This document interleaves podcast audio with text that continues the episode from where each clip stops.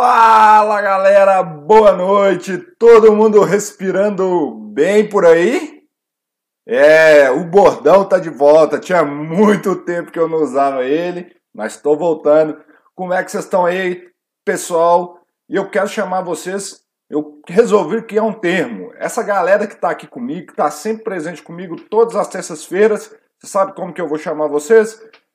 Vocês são da comunidade HO Fácil. Então, boa noite a vocês, a todos que estão aqui, que fazem parte dessa comunidade HO Fácil, que são os profissionais de higiene ocupacional aqui que estão junto com princípios, atuando para revolucionar essa área comigo, para não deixar que a gente seja um mal necessário nas empresas. Então, essa é a verdadeira comunidade. Então, boa noite para todos aí.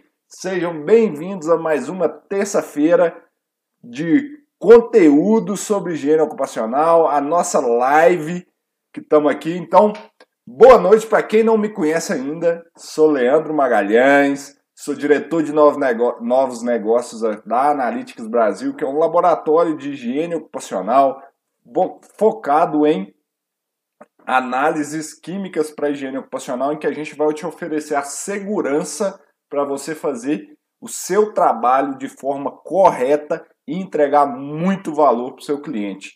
Então, eu estou aqui nesse projeto das terças-feiras às 19 horas, as que eu entrego muito conteúdo para vocês. Todas essas terças-feiras às 19 horas eu estou aqui com vocês para trazer esse conteúdo riquíssimo que eu vou falar hoje sobre limite de quantificação.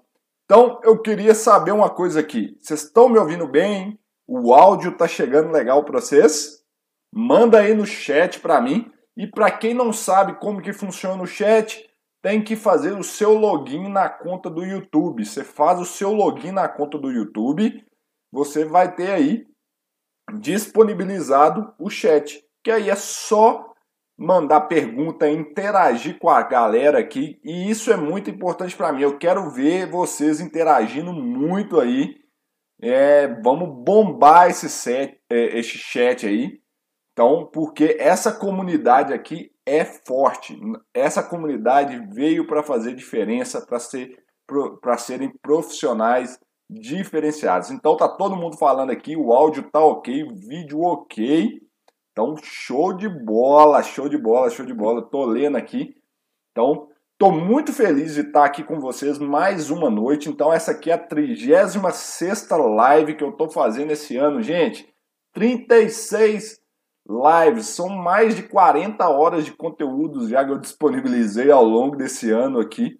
Então, é, eu estou muito feliz que eu estou conseguindo manter o meu propósito que eu falei que eu ia fazer live todas as semanas. Algumas eu não consegui por causa de problemas técnicos, mas eu tô firme aqui com todos vocês para ajudá-los profissionalmente, gerar muito valor para a gente diferenciar nessa área. E eu queria saber que eu tô vendo que tem muitos velhacos aqui, os velhacos já sabem o que, que eu vou fazer agora, já vai postando aí a hashtag, hashtag nossa velhaco aí, mas eu já tô vendo que tem gente postando a hashtag novato. Eu quero saber aqui quem que tá assistindo a primeira live hoje aqui ao vivo comigo. Quem que tá aqui pela primeira vez, posta a hashtag novato. Eu quero medir aí, ver quantas pessoas novas estão interagindo comigo a primeira vez.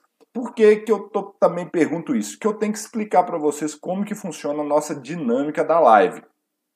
Essa live, ela acontece, então, igual vocês estão vendo aqui, todas as terças-feiras, às 19 horas, eu vou trazer conteúdos massas aqui para vocês.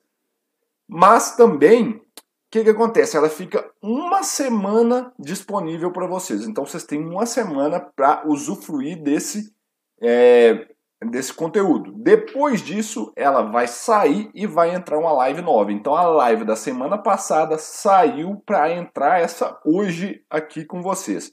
E então, novatos, vocês já estão aí no chat. Esse chat é para vocês interagirem, porque vocês estão entrando para a comunidade que veio para fazer diferença. Então, aproveitem esse chat, façam networking, comentem um com outros aí. Vamos mostrar que a gente veio aqui para fazer diferença. E eu tô vendo, cara, não, tá muito legal. Olha o tanto de hashtag novato que eu tenho aqui. Então sejam muito bem-vindos. Vamos bombar esse negócio. Eu tô animado. Vocês estão animados também? Então nós vamos agitar aí. Então eu quero ver quem dos novatos ainda não segue meu canal. Então isso aqui agora é uma convocatória para vocês. Clica nesse botãozinho direito que está no seu canto direito da sua tela, que é o símbolo da Analytics. Clica aí, se inscreva no canal, porque vocês vão receber todos os meus conteúdos que, que eu produzo. Vocês vão ver a quantidade de conteúdo que eu tenho produzido para ajudar vocês profissionais aí. É, para vocês terem noção, quem está chegando agora, está chegando no canal agora, tem vídeo todo dia, então eu gero vídeo com conteúdos técnicos todos os dias para vocês. Essa live todas as terças-feiras às 19 horas e todo sexta, sábado, tá dependendo do dia ainda, a gente tem o podcast H Fácil Encast, gente, que a, a minha equipe da Analytics bate um papo comigo, fazendo perguntas, a gente batendo um super papo a respeito de higiene ocupacional, vendas, mentalidade de sucesso, com como que a gente conseguiu chegar onde a gente está agora, que aí a gente transmite esse conhecimento massa para vocês. Então, se inscrevam aqui que vocês vão receber as notificações toda vez que tiver uma novidade. Então, clica aí, inscrever, liga o sininho, beleza? Mas eu chamo vocês também para participarem de todas as outras plataformas em que eu estou presente, a Analytics está presente no meio digital, que é meu Instagram, procura lá Leandro Magalhães. Vocês vão ver hoje, por exemplo, eu dei um insight muito legal para quem é dono de empresa aí, como que eu estou fazendo o planejamento estratégico da Analytics para 2020. É isso aí, gente. 2019 na Analytics já acabou. Nós já estamos planejando 2020.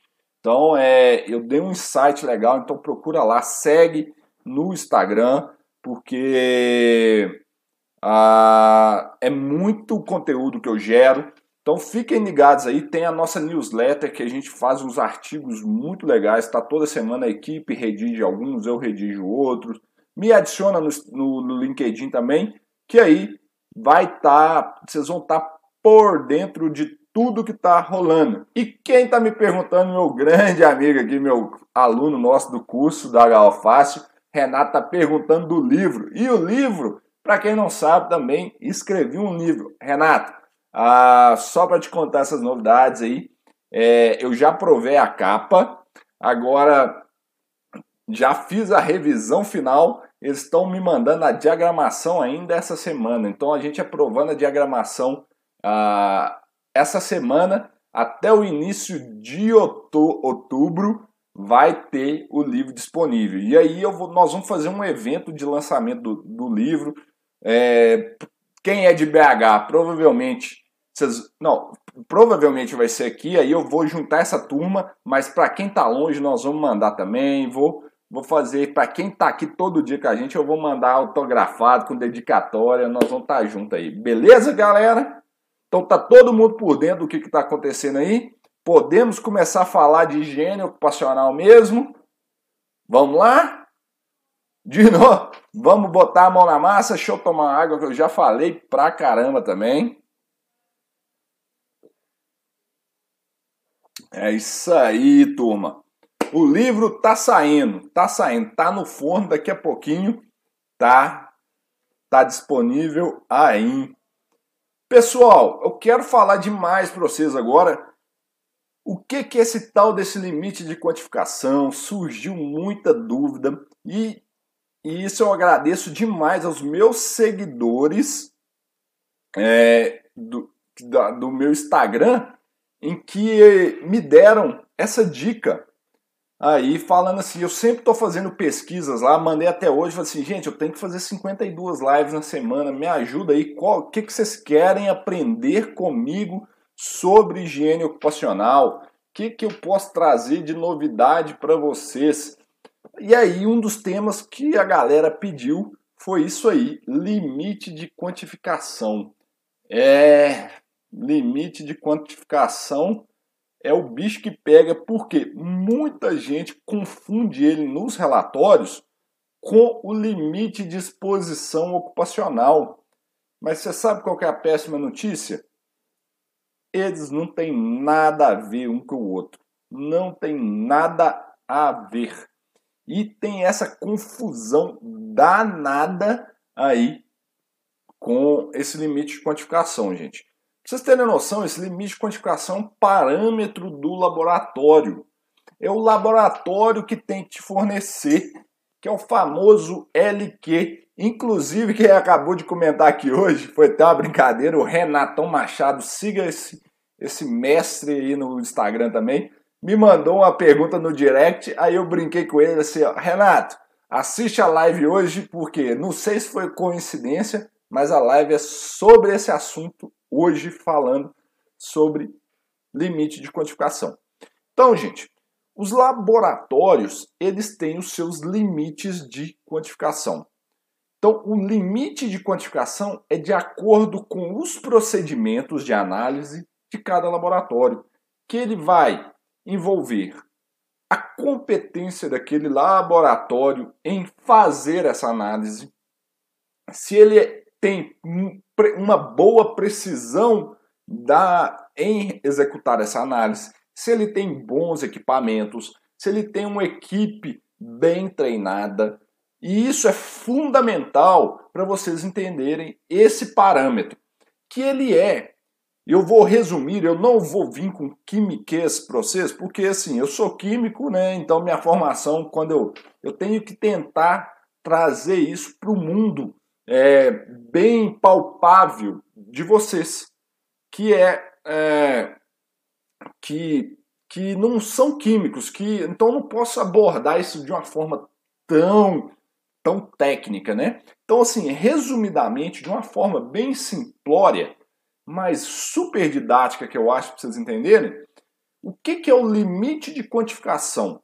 É a menor quantidade que um procedimento de análise consegue medir com confiabilidade estatística. Ficou claro isso? Um limite de quantificação é a menor quantidade que um laboratório, não um laboratório, um método, um procedimento de análise consegue reportar, medir durante o procedimento. Então, e isso serve, gente, para qualquer procedimento de medição. Isso não é só para a química, não, tá? Isso daí é para qualquer procedimento de medição. Então, você vai medir o comprimento uh, de uma sala, por exemplo. É, e eu vou utilizar uma trena, ok? Então vamos supor que eu vou medir o comprimento de uma sala usando uma trena. Eu vou ter um limite de quantificação que vai ser ali por volta de cent... alguns centímetros, concorda comigo? Uma trena, se a gente for ver qual é a menor quantidade que eu consigo medir ali com exatidão ali, vai ser por volta de um centímetro. Então vai estar na casa dos centímetros. Mas e se eu vou medir um comprimento de uma sala utilizando uma trena a laser? por exemplo, de altíssima precisão, menor, a menor capacidade de medição, a menor quantidade que ela me consegue fornecer nesse procedimento de medição, provavelmente será em milímetros. Concorda? Então, a diferença da, das metodologias de medição vão impactar muito na determinação do limite de quantificação. Quanto melhor o procedimento de análise, quanto mais nova, maior precisão também, quantas vezes você repete esse dado sai dali, geral é de forma que sim você tem um menor limite de quantificação. Então, toda vez que vocês baterem um olho em um relatório de análise, você vai ter lá aquela menor quantidade que o método consegue medir. E aí que eu falo com vocês, qual que é a relação disso com o limite de exposição ocupacional. Eu quero ver no chat qual a relação do limite de exposição ocupacional com limite de quantificação. Quero ver quem que vai me falar aí no chat, enquanto eu bebo mais uma água aqui.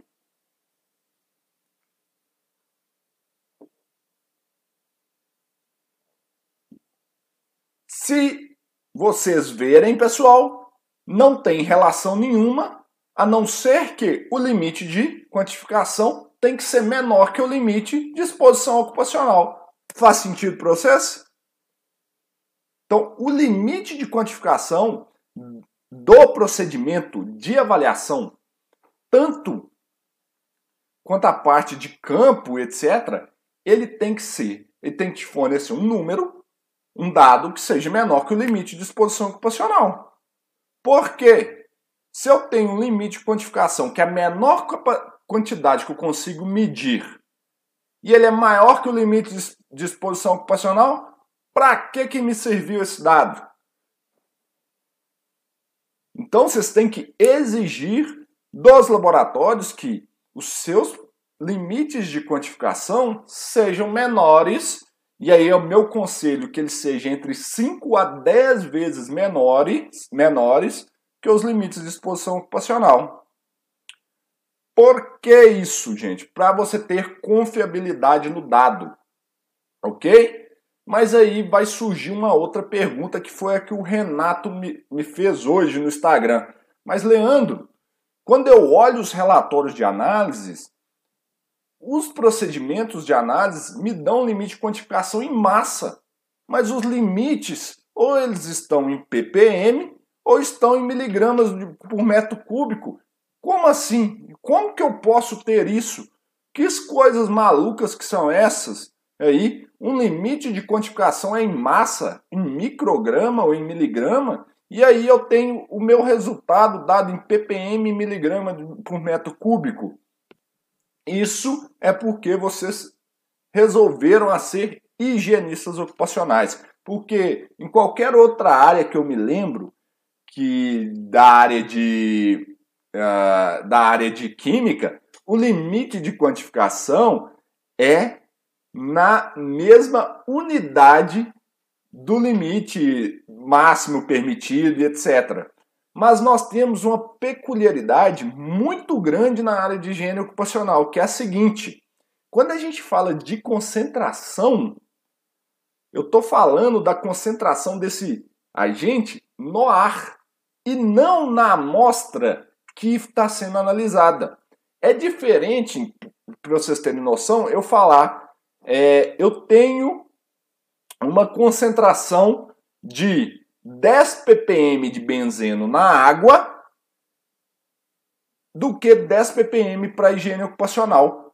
Por quê? Na água, eu vou coletar aquele volume de água que tem ali e vou medir a concentração de benzeno e vou tirar diretamente dali. Quando eu estou falando de higiene ocupacional, eu vou coletar, por exemplo, benzeno em um tubinho, vou pegar esse carvão que coletou esse agente, extrair ele aí eu vou ter uma massa de benzeno que eu vou ter que ter uma correlação com aquele volume de ar que eu coletei. Porém, esse volume de ar coletado, ele não entra em momento algum ali durante a análise. Então não tem essa relação. Então, o mundo da higiene ocupacional e vocês entraram neles, vocês são, são fazem parte dessa comunidade HOFACE aqui. Vocês escolheram estar aqui. Então, é isso aí. Então, essa correlação é diferente. Então, por que, que os laboratórios colocam o limite de quantificação em massa e o resultado é dado em ppm? Porque o que a gente mede no laboratório é a concentração no líquido ou daquela amostra depois da extração, dissorção e etc. E ali ela tem uma correlação da massa. Então, o que eu estou medindo no laboratório é a massa daquele agente. Então, com essa massa, depois você tem que transpor ele para aquele volume de ar coletado. Calma, se vocês não estiverem entendendo. Tá confuso? Coloca aí para mim se está confuso no chat, gente, que eu vou facilitar. Me fala aí se vocês estão entendendo. Eu vou mostrar um relatório aqui da Analytics que eu vou detalhar isso aí tintim por tintim para vocês não ficarem perdidos, tá? Então, mas eu vou elucidar. Então, coloque aí para mim se está confuso ou não, mas eu vou esclarecendo. Então, por que, que a gente reporta em massa? Porque é o que a gente mede no laboratório. É a massa desse agente. E aí, com aquele dado que eu tenho da, da concentra do, do volume, eu vou calcular a concentração. Então, e aí vai entrar outro ponto que vai pegar muito para vocês. O limite de quantificação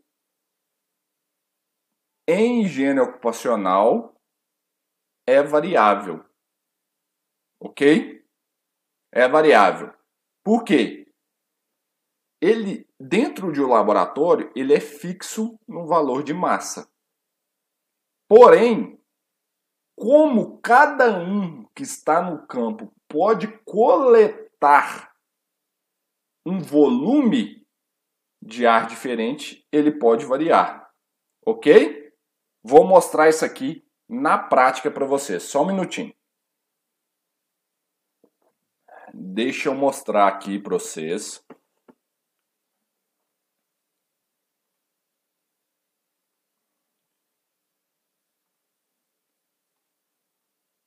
Olha só.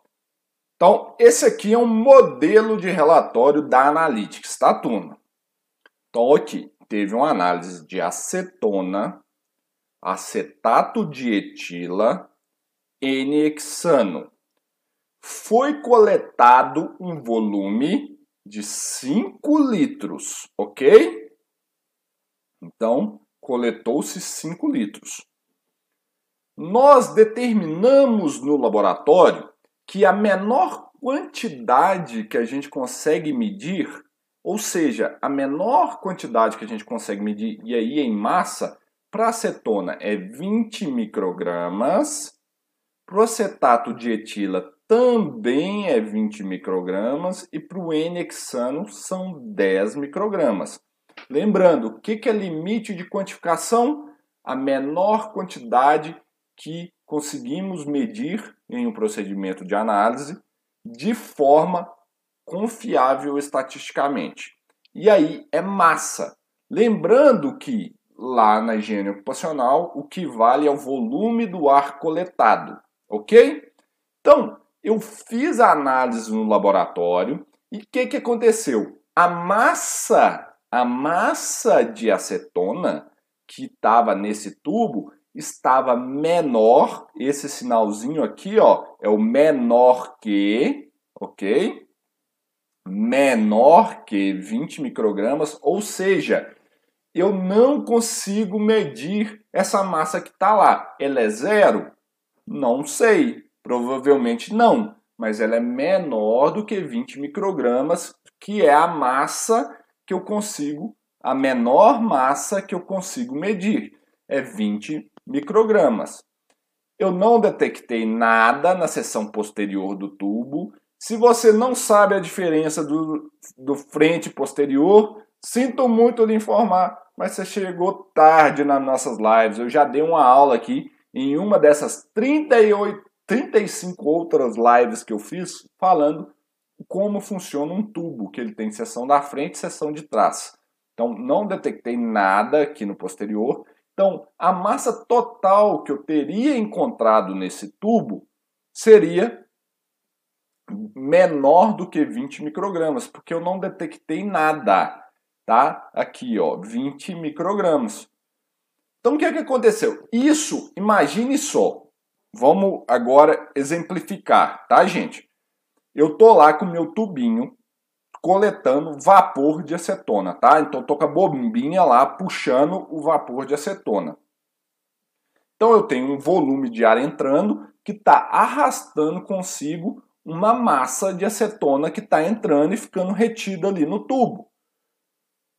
Só que essa massa, quando ela foi coletada com 5 litros, ela foi muito pequena ainda, menor do que as 20 microgramas que eu medi. Vamos para um exemplo mais didático para ficar mais fácil para vocês entenderem. Imagina só poeira total, apesar de eu odiar esse nome. Eu tenho lá. Então, o que é o limite de quantificação em massa? Imagina lá, eu tenho o meu cassete, a minha bomba. E eu ligo minha bomba e ela começa a succionar o ar. Ela começa a succionar o ar e esses particulados que estão lá suspensos no ar começam a ser coletados eles começam a ser coletados e ficar presos no filtro. começa a ficar preso no filtro, começa a ficar preso no filtro. Vocês concordam que tem uma massa ali? Então, quando eu terminar minha coleta e pegar esse filtro e colocar na balança, se a massa desse particulado que está ali for menor do que o meu limite de quantificação, ou seja, menor do que a menor capacidade que eu consigo medir, eu tenho que reportar como menor que, menor do que o limite de quantificação. Então é isso que é o limite de quantificação. Agora eu tenho que transpor ele para a, a para concentração, que aí estará relacionado ao meu limite de exposição ocupacional. Então, deixa eu abrir um negócio aqui para fazer uns cálculos juntos com vocês. Só um minutinho. Então, vamos lá, vamos lá. Deixa eu facilitar o negócio aqui. Opa, deu dar um zoom. Tá? Vou dar um zoom. Vamos continuar utilizando essa parte aqui. Então vamos lá, utilizando a acetona, tá? Limite de quantificação de 20 microgramas e o menor que dando é, menor do que 20 microgramas. Pessoal, olha aqui a equaçãozinha que eu vou equacionar, vou fazer aqui para a gente, vou até aumentar a letra, pera aí, colocar aqui. Então eu tenho que C, que a minha concentração é igual a massa dividido por volume, que é igual então a miligrama dividido por metro cúbico, ou que vai dar na mesma coisa que miligrama, micrograma dividido por litro, ok? Então, quando eu tenho uma concentração que está abaixo do limite de quantificação, eu uso o próprio limite para fazer o cálculo, porque eu vou usar o sinalzinho menor que. Então, se eu tenho aqui acetona, que é 20 micrograma dividido por 5 litros, vai dar igual a 4 miligrama por metro cúbico, tá? Então, pessoal, aqui é o resultado. Tá vendo que está 3,99? É porque é um arredondamento de acordo com os cálculos que é feito aqui. Como é feito direto no computador, então é um arredondamento. Miligrama, então quer dizer que a minha concentração está menor do que 4 miligramas por metro cúbico de acetona. Ficou claro? Agora eu tenho que transformar isso aí em ppm. Então eu tenho que minha concentração em ppm é igual a minha concentração em miligramas por metro cúbico dividido pela massa molecular. Ó, desculpa, minha concentração em ppm é igual a minha concentração em miligramas por metro cúbico vezes 24,45 litros por mol dividido pela massa molecular em gramas por mol. Ok?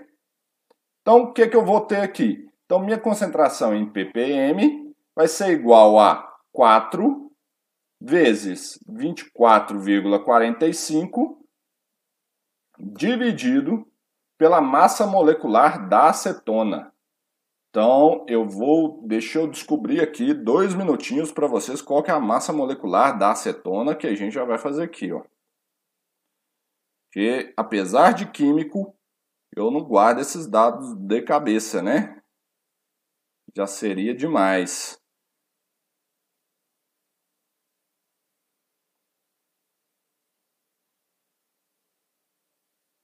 Vamos ver, vamos ver.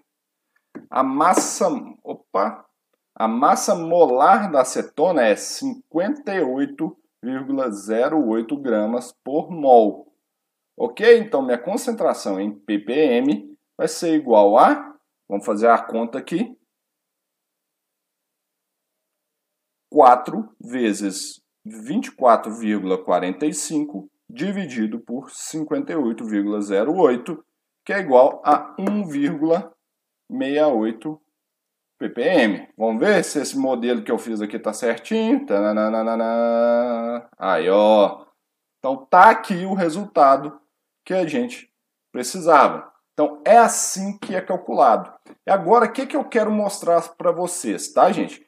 Como massa, massa é dado por massa sobre ó, concentração é dado por massa sobre volume. Então imagine só que eu estou lá no ambiente coletando um volume de ar, estou lá coletando um volume de ar e mesmo assim meu resultado está abaixo do limite de quantificação, a massa que eu vou ter aqui é o menor que é a menor massa que eu consigo medir. Se eu coletei mais volume, o que, que vai acontecer com o meu limite de quantificação em concentração? Vocês concordam comigo que vai diminuir? Então, pessoal, é isso daí que eu queria mostrar para vocês que limite de quantificação ele é fixo em massa que vai depender de cada laboratório e de cada procedimento de análise e ele vai ser variável de acordo com o volume de ar que você coleta. Ficou claro? Entenderam bem o que, que é esse negócio do limite de quantificação? Se você entendeu, coloca aí, Leandro, eu entendi. Se não, põe aí, Leandro, ficou maluco. Eu quero saber se vocês, se vocês conseguiram entender. E eu vou ver aqui o chat rapidinho. Ah, o que, que vocês estão falando? Espera aí, o Victor Love perguntou da onde saiu 24,45. Victor, essa é o volume molar do ar. Essa fórmula está lá na CGH, então volta lá, estuda essa transformação. É porque quando você multiplica isso aí, ele fica na mesma unidade, beleza? Ah, o pessoal falando aqui. Ah, PMP, é CPPM, isso aí, turma. CPPM. Obrigado pela correção aí, Adir. Tá tudo certo, é isso aí. Então, vamos ver. Ficou claro aí, galera? Entenderam, desmistificaram, desmistifiquei esse negócio do limite de quantificação para vocês aí agora? Agora vocês já têm condições de olhar um relatório e entender o que, que ele faz?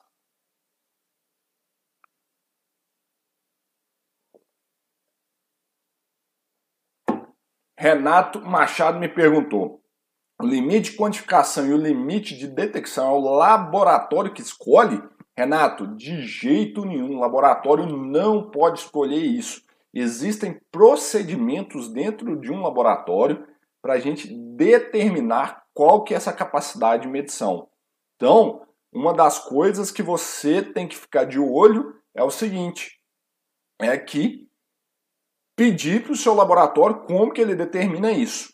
Para vocês terem noção, nós na Analytics somos acreditados pela AIA, na ISO 17025. A AIA exige que todo ano a gente comprove nossos limites de quantificação enviando um relatório para ela da comprovação estatística metodológica do procedimento de confirmação do limite de quantificação. Então, uma certificação da AIA, para quem é um laboratório certificado AIA, há esse tipo de exigência. Então, tem que comprovar que a gente vai conseguir manter esse limite. porque Os equipamentos vão ficando mais velhos, vão perdendo um pouco de capacidade. Então pode ser que esse limite tenda a aumentar. Lembrando que quanto maior o limite de quantificação, geralmente é pior, porque ele começa a ficar mais próximo do limite de exposição ocupacional. Lembrando que a gente quer ele longe para que a gente tenha uma confiabilidade, possa medir com segurança. Beleza? Belezinha? Bom, ó, o José Alfredo tá falando curso H Alface. José Alfredo é meu aluno aqui, eu, eu perdi aqui, mas tem o, o curso H Alface aí, que ele é foi um dos nossos alunos. Pessoal, deixa eu ver aqui se tem mais alguma coisa que eu já vou respondendo. Renato, ficou claro aí a dúvida? Consegui tirar sua dúvida? Nereu, Nereu, até imagino por que, que você vai me perguntar isso aqui, Nereu. Aonde que você atuava aí tinha um probleminha com essa linache, né? Como que ficam os agentes carcinogênicos linache abaixo do LQ? Considera presença do agente? Bom, Nereu, queria saber também, meu caro, por quê? É, o que está escrito no decreto 3048? Ele diz que a seguinte frase: a menor possibilidade de exposição ocupacional gera ensejo, né, aposentadoria especial.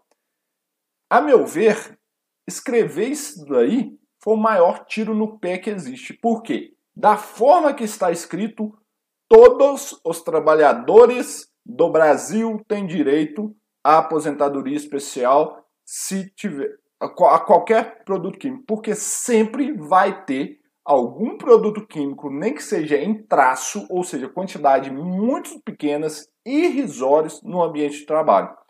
Então, não existe essa, essa, essa afirmação. Do jeito que está escrito ali, acabou dando um tiro no pé. Então, todo mundo tem direito.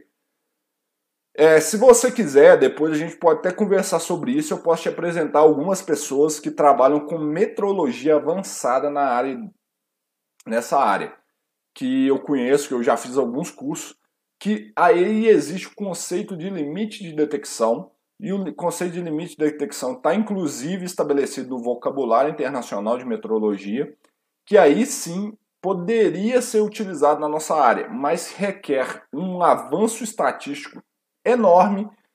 E isso aí eu vejo mais na área de alimentos, que algumas toxinas de alimentos é, é presença ou não. É como se fosse essa questão dos carcinogênicos.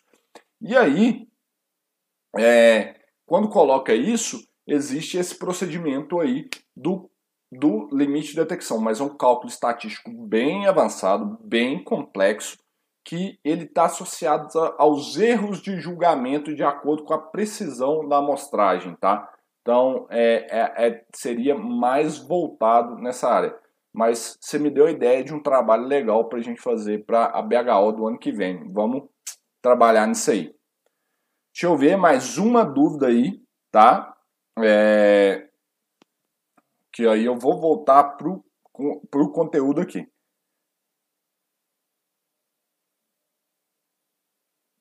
Bom, Kleber está fazendo.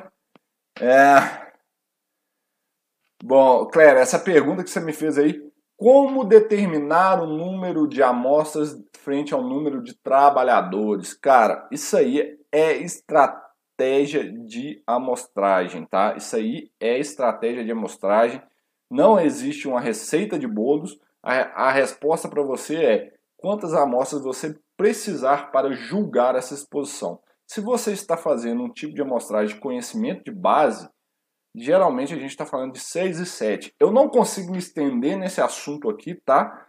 Porque foge muito do tema dessa nossa live aqui, mas isso aí, depois, quem tiver interesse aí, entre em contato, vai lá na nossa página de treinamentos, que, e, e, isso aí tá no nosso curso HO Metodologia de Reconhecimento de Riscos. Depois, às vezes, chama o Zé Alfredo aí em off, para perguntar a ele o que, que ele achou do treinamento. Ele fez parte da primeira turma aí, mas ele. A isso a gente aborda lá. Eu não vou conseguir abordar isso aqui agora, tá bom? Mas vou fazer uma live sobre esse assunto, tá? Ótimo que você me mandou esse assunto aí, beleza? Tá, pessoal? Deixa eu evoluir aqui. Falei de limite de quantificação agora. Vocês entenderam o conceito. E agora, eu vou falar para vocês, que é a, as dúvidas mais comuns que eu recebo no meu dia a dia. O que que vocês fazem com esses dados quando eles estão abaixo do limite de exposição ocupacional? Então, se você receber um relatório lá que está escrito é, menor que o limite de quantificação, o que, que isso quer dizer? O que, que isso vai te ajudar na sua avaliação? Então, vocês já sabem o que fazer? Hein? O que, que vocês fariam? O que, que vocês fazem se vocês tiverem é, um resultado que está lá menor que no seu dia a dia?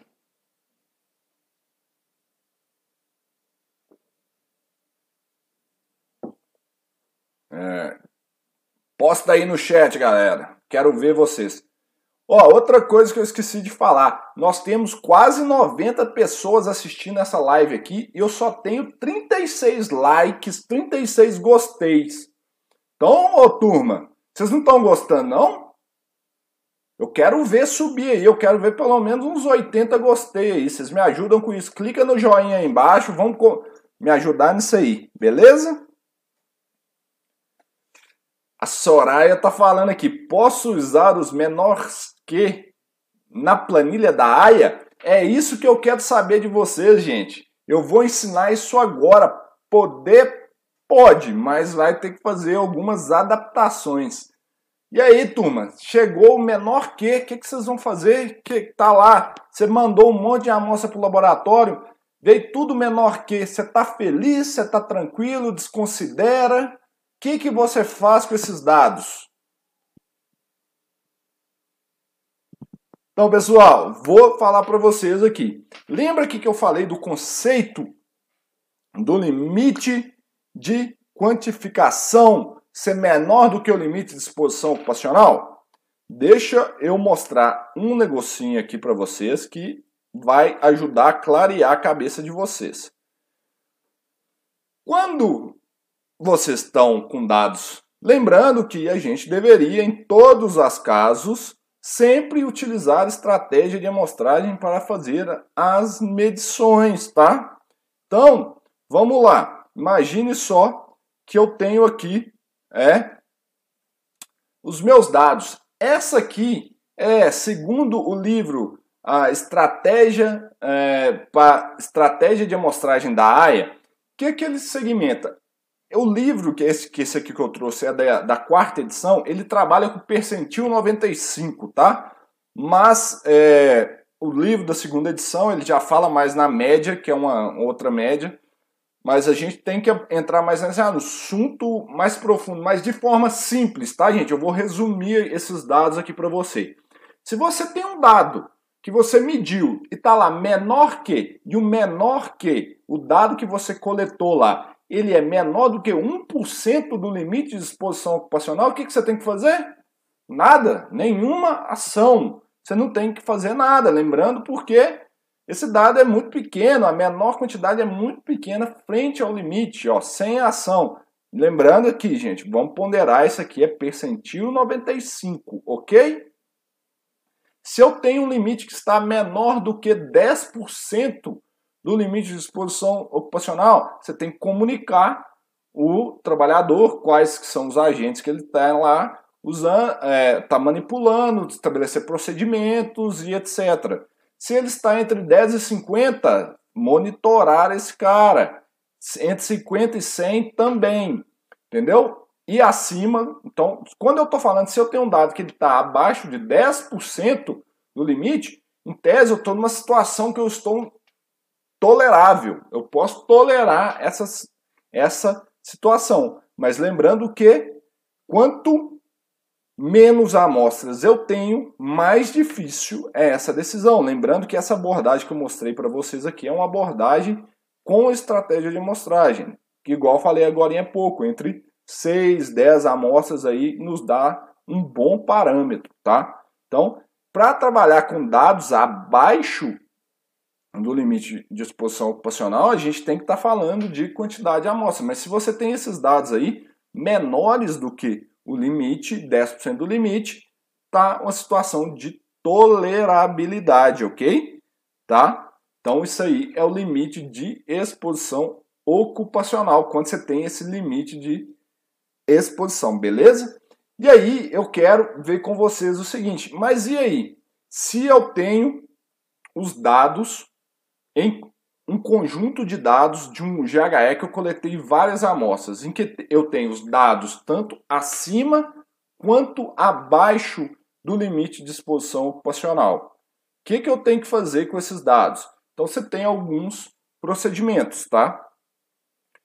De forma alguma você utiliza zero, você nunca utiliza zero nos cálculos, tá? Porque essa concentração não é zero. Você também não deve utilizar o próprio limite.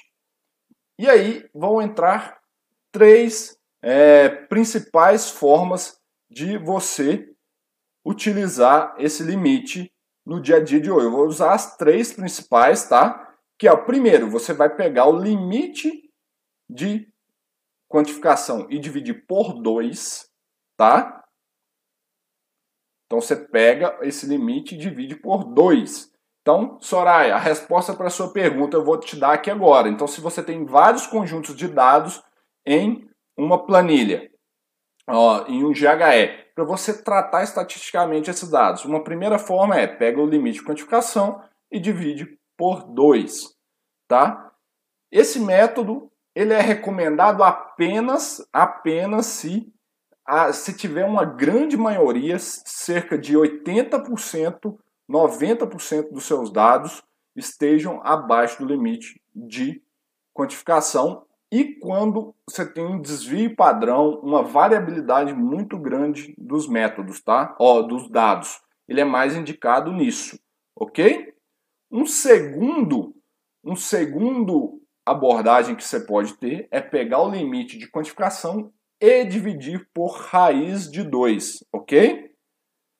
Beleza? Você tem que ter ainda muitos dados, você tem que ter, trabalhar com muitos dados assim, abaixo do limite de quantificação, mais de é, quase todos os seus dados abaixo do, do limite de quantificação, e você tem um desvio padrão pequeno, tá? Então aí você tem um desvio padrão pequeno. Só que esses métodos que a gente chama de métodos de substituição, eles são complicados, porque é o seguinte, eles geralmente introduzem uma grande variabilidade nos dados e você perde informação, porque você está pegando aqueles dados e chapando eles num mesmo num valor, sim, você está dividindo pela mesma quantidade. Então, eles não são mais indicados. Hoje já existe um método para a gente utilizar nos tratamentos estatísticos, que é o Robust Ross que é uma regressão que é feita a partir dos dados analíticos que a gente tem do uh, como é que fala o, o dos dados daquele grupo de exposição. Então, Robust Ross é do inglês Regression on Order Statistics. Ele usa estatística para estimar, ele vai fazer uma estimativa de desses valores com base nos dados que você já tem desse grupo. Então, esse método ele funciona se você tem um conjunto de amostras dentro do seu grupo, você tem pelo menos três amostras com é, acima do limite de quantificação. Então, se você tem três amostras acima do limite de quantificação, você já consegue utilizar esse método. E olha só como é que ele vai ser. Deixa eu fazer aqui. Então, esse aqui é o link, tá? E é, procurem aí, é da Universidade de Montreal. Então, você coloca os dados. Vamos colocar que eu medi uma amostra, deu 10, a outra deu é, 9, eu tenho uma outra que deu 12, eu tenho uma outra que deu 17, outra que deu 8, e aí eu começo a ter os dados. Vamos supor aqui que o nosso limite de quantificação é menor do que 5 ppm. Então eu coloco aqui menor do que 5. Olha lá, não DT. Menor do que 5. Menor do que é, 4. Que vai variar, lembra? Menor do que 3,5. Menor do que 3. Menor do que 5 de novo. E aí, eu peço ele para calcular e ele vai me dar.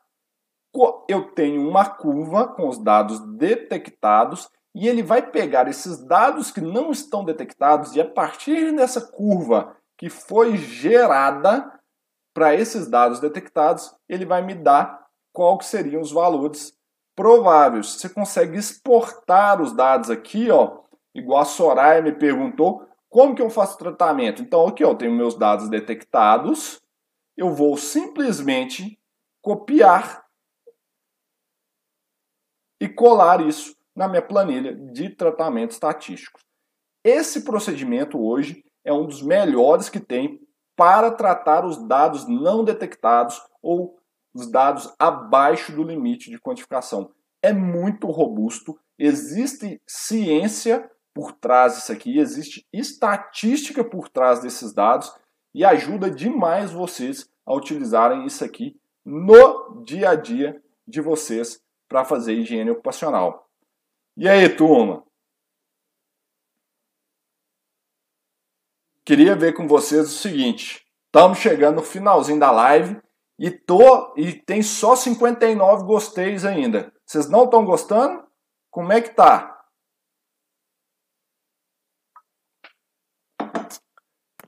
Viram isso aqui? Viram a aplicabilidade disso no dia a dia de vocês? Conseguem utilizar? Conseguem fazer um bom uso de higiene ocupacional com esses dados abaixo do LQ?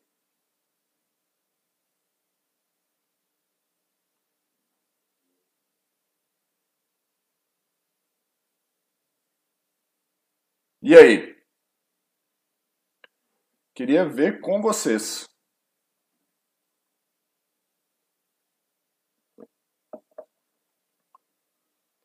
Deixa eu ver o que, vocês estão falando. Então, pessoal, é isso aí. Então, vocês têm que entender, conceituar o dado, entender mais sobre limite de quantificação, aprender a ler um relatório, porque aí isso daí vai ficar claro para vocês utilizarem no dia a dia. É poder olhar é, essas esses dados aí e, e poder olhar esses dados e usar no dia a dia de vocês. A respeito desse software aqui que é gratuito, esse site aqui, o que, que eu vou fazer? Eu vou, vou postar aqui no chat no final, vou colocar na descrição do vídeo também, para todo mundo acessar depois, tá? Podem ficar tranquilos, vai estar tá na descrição do vídeo. Então vocês vão poder assistir aí direitinho o como usar isso aqui, tá? Então, pessoal, isso aqui é o segredo por trás de dados não detectados. Não ignorem esses dados, eles são muito importantes para que vocês façam um bom reconhecimento de riscos, né? Uma boa conclusão. Nunca jogue para fora um dado. Nunca, nunca, nunca considere ele zero, tá? Lembrando, vocês estão fazendo parte aqui de uma comunidade, uma comunidade de pessoas, de profissionais de higiene ocupacional que querem entregar valor para a sociedade, para as empresas. Vocês querem fazer parte de uma revolução. O que eu estou chamando vocês hoje era pra, é para fazer uma revolução na nossa área. Eu cansei de ser um mal necessário nessas empresas. Se vocês estão comigo e querem sair, não terem esse estigma de serem um mal necessário, vocês vêm comigo que nós vamos fazer diferença no mundo da higiene ocupacional. E é por isso que eu estou aqui compartilhando o meu conhecimento. É para a gente gerar valor, para mostrar a riqueza que a gente pode trazer para uma empresa. É como ela pode se beneficiar do nosso trabalho consultivo e entender limite de quantificação, que é uma pontinha do iceberg, é importante para vocês. E a gente vai ter que expandir muito, muito isso aqui ainda. Por isso que eu vou estar na próxima terça-feira, de novo aqui, a gente vai falar de temas super importantes, que aí eu vou falar de reconhecimento de riscos, eu vou falar de metodologias quantitativas pra, ó, qualitativas para ajudar no reconhecimento de riscos. Como você chegar no ambiente de trabalho e olhar, será que isso aqui faz sentido? Qual que vai ser a minha prioridade na avaliação dos, dos agentes químicos? É isso aí que a gente tem que fazer. Então, pessoal, esse é o nosso intuito. Eu vou dar uma olhada aqui no chat algumas questões para é, a gente entender Deixa eu ver se tem mais dúvidas. Se tiver dúvida, vai mandando aqui para eu ir conversando.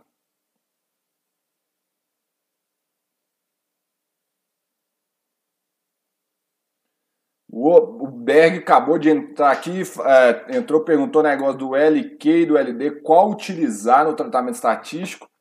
Então, Rosenberg, sempre limite de quantificação no caso de, da, das substâncias que têm limite de quantificação, ó, limite de exposição ocupacional, porque esse limite de, é um valor quantificável, então tem que utilizar o LQ. Detecção é só para saber se eu consigo detectar ou não. A Soraya mandou aqui negócio da AIA. Respondi, Soraya, ficou claro? Pessoal falando, quando dá solicitar contraprova, não, faz parte do dia. Você pode ter dias igual esses dados que eu apresentei aqui para vocês. É, um, é uma exposição fantástica. Eu tenho um GHE ali, provavelmente, eu não fiz o tratamento estatístico, mas provavelmente eu tenho um GHE muito bom, muito bacana, que está ali redondinho, vou ter um desvio padrão ok, vai estar tá bem, bem redondo. É Albany falando aqui, despreza o resultado, jamais podemos desprezar um resultado. Vamos ver o que, é que o Berg mandou aqui de novo.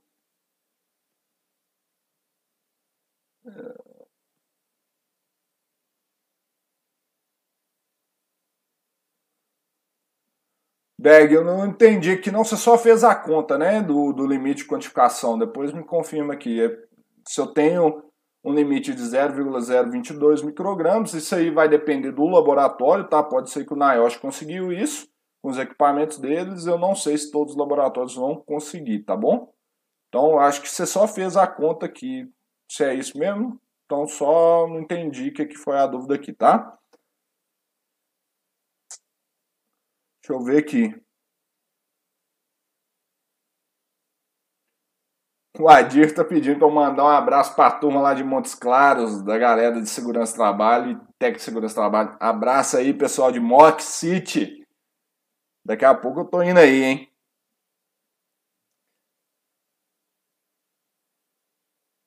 O Antônio falando que faz tratamento estatístico. O Beck está falando que isso depende, por exemplo, os pHs que é as low as possible. Aí está no caso de detecção, tá, Rosenberg? Tudo que eu estou falando aqui são para substâncias que têm limite de exposição ocupacional. Se ela tem um L, ela não tem nem valor. Então quer dizer que é detectável ou não. Então, limite de quantificação não faz sentido para substâncias que têm limite de quantificação. Aí teria que entrar o tratamento estatístico do limite de, de detecção, que é o que eu falei mais cedo na live, que eu vou trabalhar lá com o Nereu para a gente fazer um, um trabalho sobre isso. Quando se não é ter ou não ter, não faz o menor sentido falar sobre limite de quantificação, porque não, não é sobre quantificar, é a presença ou não. Então aí é limite de detecção. Tranquilo? Ah, deixa eu ver aqui. Bom, pessoal agradecendo. Vamos ver. Tem mais alguma dúvida aí, pessoal?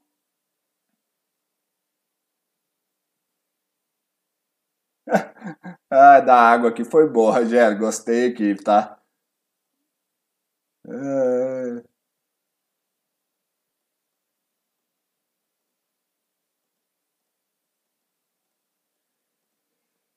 Vamos ver aqui. O, lá, o Renato mandou agora. TLV Ceiling, o TLV Teto. Cara, esse aí é o melhor que tem para a gente falar de limite de, de quantificação. Quando eu estou falando de TLV, o TLV Teto, é o que? Se você lê o que está descrito na ACGH, ela fala o seguinte, que a concentração deve ser medida instantaneamente ou com métodos de leitura direta. Na indisponibilidade de fazer isso, o que, que deve ser feito? Deve ser amostrado no menor tempo possível para que o agente possa ser quantificado pelo método analítico. Então, com base no nosso limite de quantificação, a gente consegue determinar qual que é o tempo de amostragem de um TLV teto. Por quê? Eu tenho que medir a menor concentração possível, o menor tempo possível, ou seja, vou utilizar a maior vazão possível, o menor volume possível, para que, se a concentração desse agente estiver no limite teto, ele seja quantificado. E então, limite de quantificação é primordial no caso de substâncias com limite teto. Porque ele que vai nos dar a base por esse tempo, tá, Renato? Isso daí é o fundamental, é muito, é muito importante porque em momento algum da jornada eu posso ter uma exposição superior ao limite teto. Ficou claro aí? Ficou claro, pessoal? Ah, o Rodrigo me fez a seguinte per pergunta: Fiz uma avaliação quantitativa de bezeno e deu não detectado. Posso desprezar no PPRA?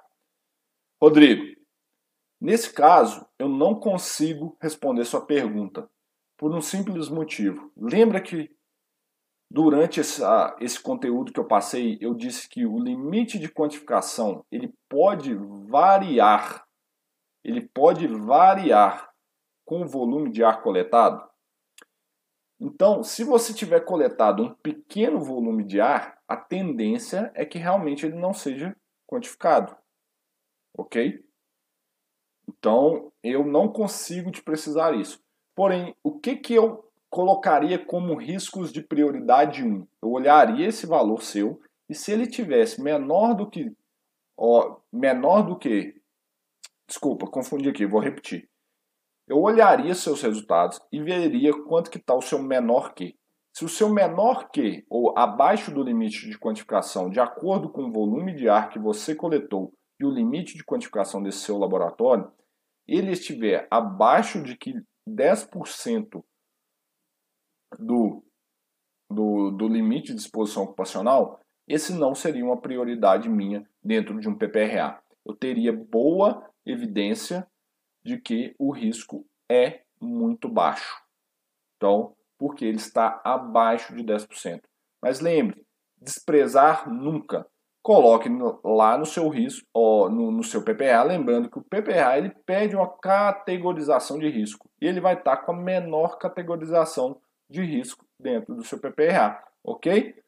Então, você não vai precisar tomar provavelmente nenhuma ação. E lembrando que o, o mais importante disso, se você tem só uma amostra que foi coletada sem estratégia de amostragem, isso não quer dizer nada, tá? Você pode estar indo a conclusões erradas sobre esse assunto. Perfeito?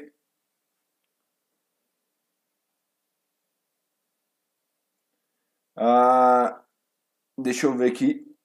A da Diana tá falando assim, já falei sobre filtros. Falei também, tá, Diana? Já teve aí algumas das lives. Mas a gente pode pensar num conteúdo aí que agrega um pouquinho mais nisso aí. Deixa eu ver. Valeu, Berg. Espero que eu tenha explicado isso aí para você. Rogério Peixoto perguntando qual que é o melhor método, ativo ou passivo. Teve live sobre esse assunto também. É, vai depender do agente, tá? É, o que eu posso te fa falar é que se você seguir o, o que está validado na amostragem passiva, ela é tão confiável quanto a ativa em termos de analíticos. Então você pode usar ela tranquilamente. Então aí é questão de gosto e preferência. Eu, Leandro, se as condições ambientais ali tiverem dentro das validações, eu iria de amostragem passiva tranquilamente, porque é muito mais prático, produtividade maior e eu não tenho que enfrentar problemas com bombas e etc. Ok? Bom, pessoal, nós estamos chegando aqui é, ao final dessa live. Quero agradecer ao meu parceiro Marcos Braga aqui. Marquinhos, obrigado por tá aí também, cara. Obrigado pela por estar tá presente aqui e depois eu quero nós vamos fazer uma live aqui sobre métodos de estimativa, hein, cara. Vamos conversar, eu acho que vai ser bem legal aquele trabalho seu ali, um negócio que está rolando nos Estados Unidos. O Marcos fez um trabalho muito legal na BHO, no Congresso da BHO, em que ele apresentou é, metodologias de estimativa, né, é, modelamento matemático para estimar exposições, muito, muito legal mesmo, foi um trabalho muito legal. Então, pessoal, nós vamos chegando ao final aqui, quero agradecer a todos vocês e quero saber se vocês estão comigo mesmo, se vocês estão fazendo parte dessa comunidade, e agora é a comunidade, eu vou insistir nisso, comunidade HO Fácil. Então, eu quero como que a gente vai fortalecer essa comunidade nossa? É mostrar que nós somos um time, que nós estamos juntos, que nós estamos juntos e vamos mostrar para todo mundo que a gente pode fazer diferença. E como que vocês fazem isso? Compartilha esse conhecimento aqui com a turma, pessoal. Tira um print aqui que vocês estão vendo essa live, posta no meu Instagram, me marca lá. É a única coisa que eu quero pedir para vocês. Para vocês me ajudarem a engajar mais pessoas para fazer parte, para a gente revolucionar. Eu quero chamar essa aqui a revolução da HO Fácil, beleza? Então, tira um print, me marca no Instagram, que eu vou compartilhar e nós vamos crescer essa comunidade. Hoje nós tivemos 80 e poucos pessoas a, a, aqui. E nós vamos fazer a comunidade Fácil crescer. Nós vamos ter muita gente, muita gente junto. E vocês têm que me ajudar, hein? A única coisa que eu estou pedindo em troca é vocês compartilharem que vocês estavam assistindo isso aqui comigo, tá bom?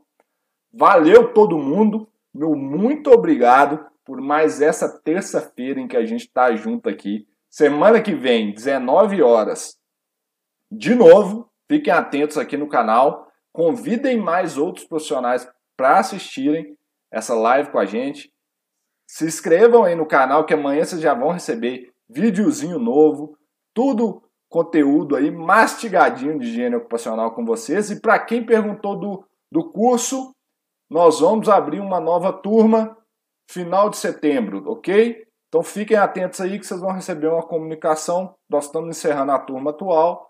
Então, uma nova turma final de setembro, método HO fácil, reconhecimento e avaliação de riscos químicos, beleza?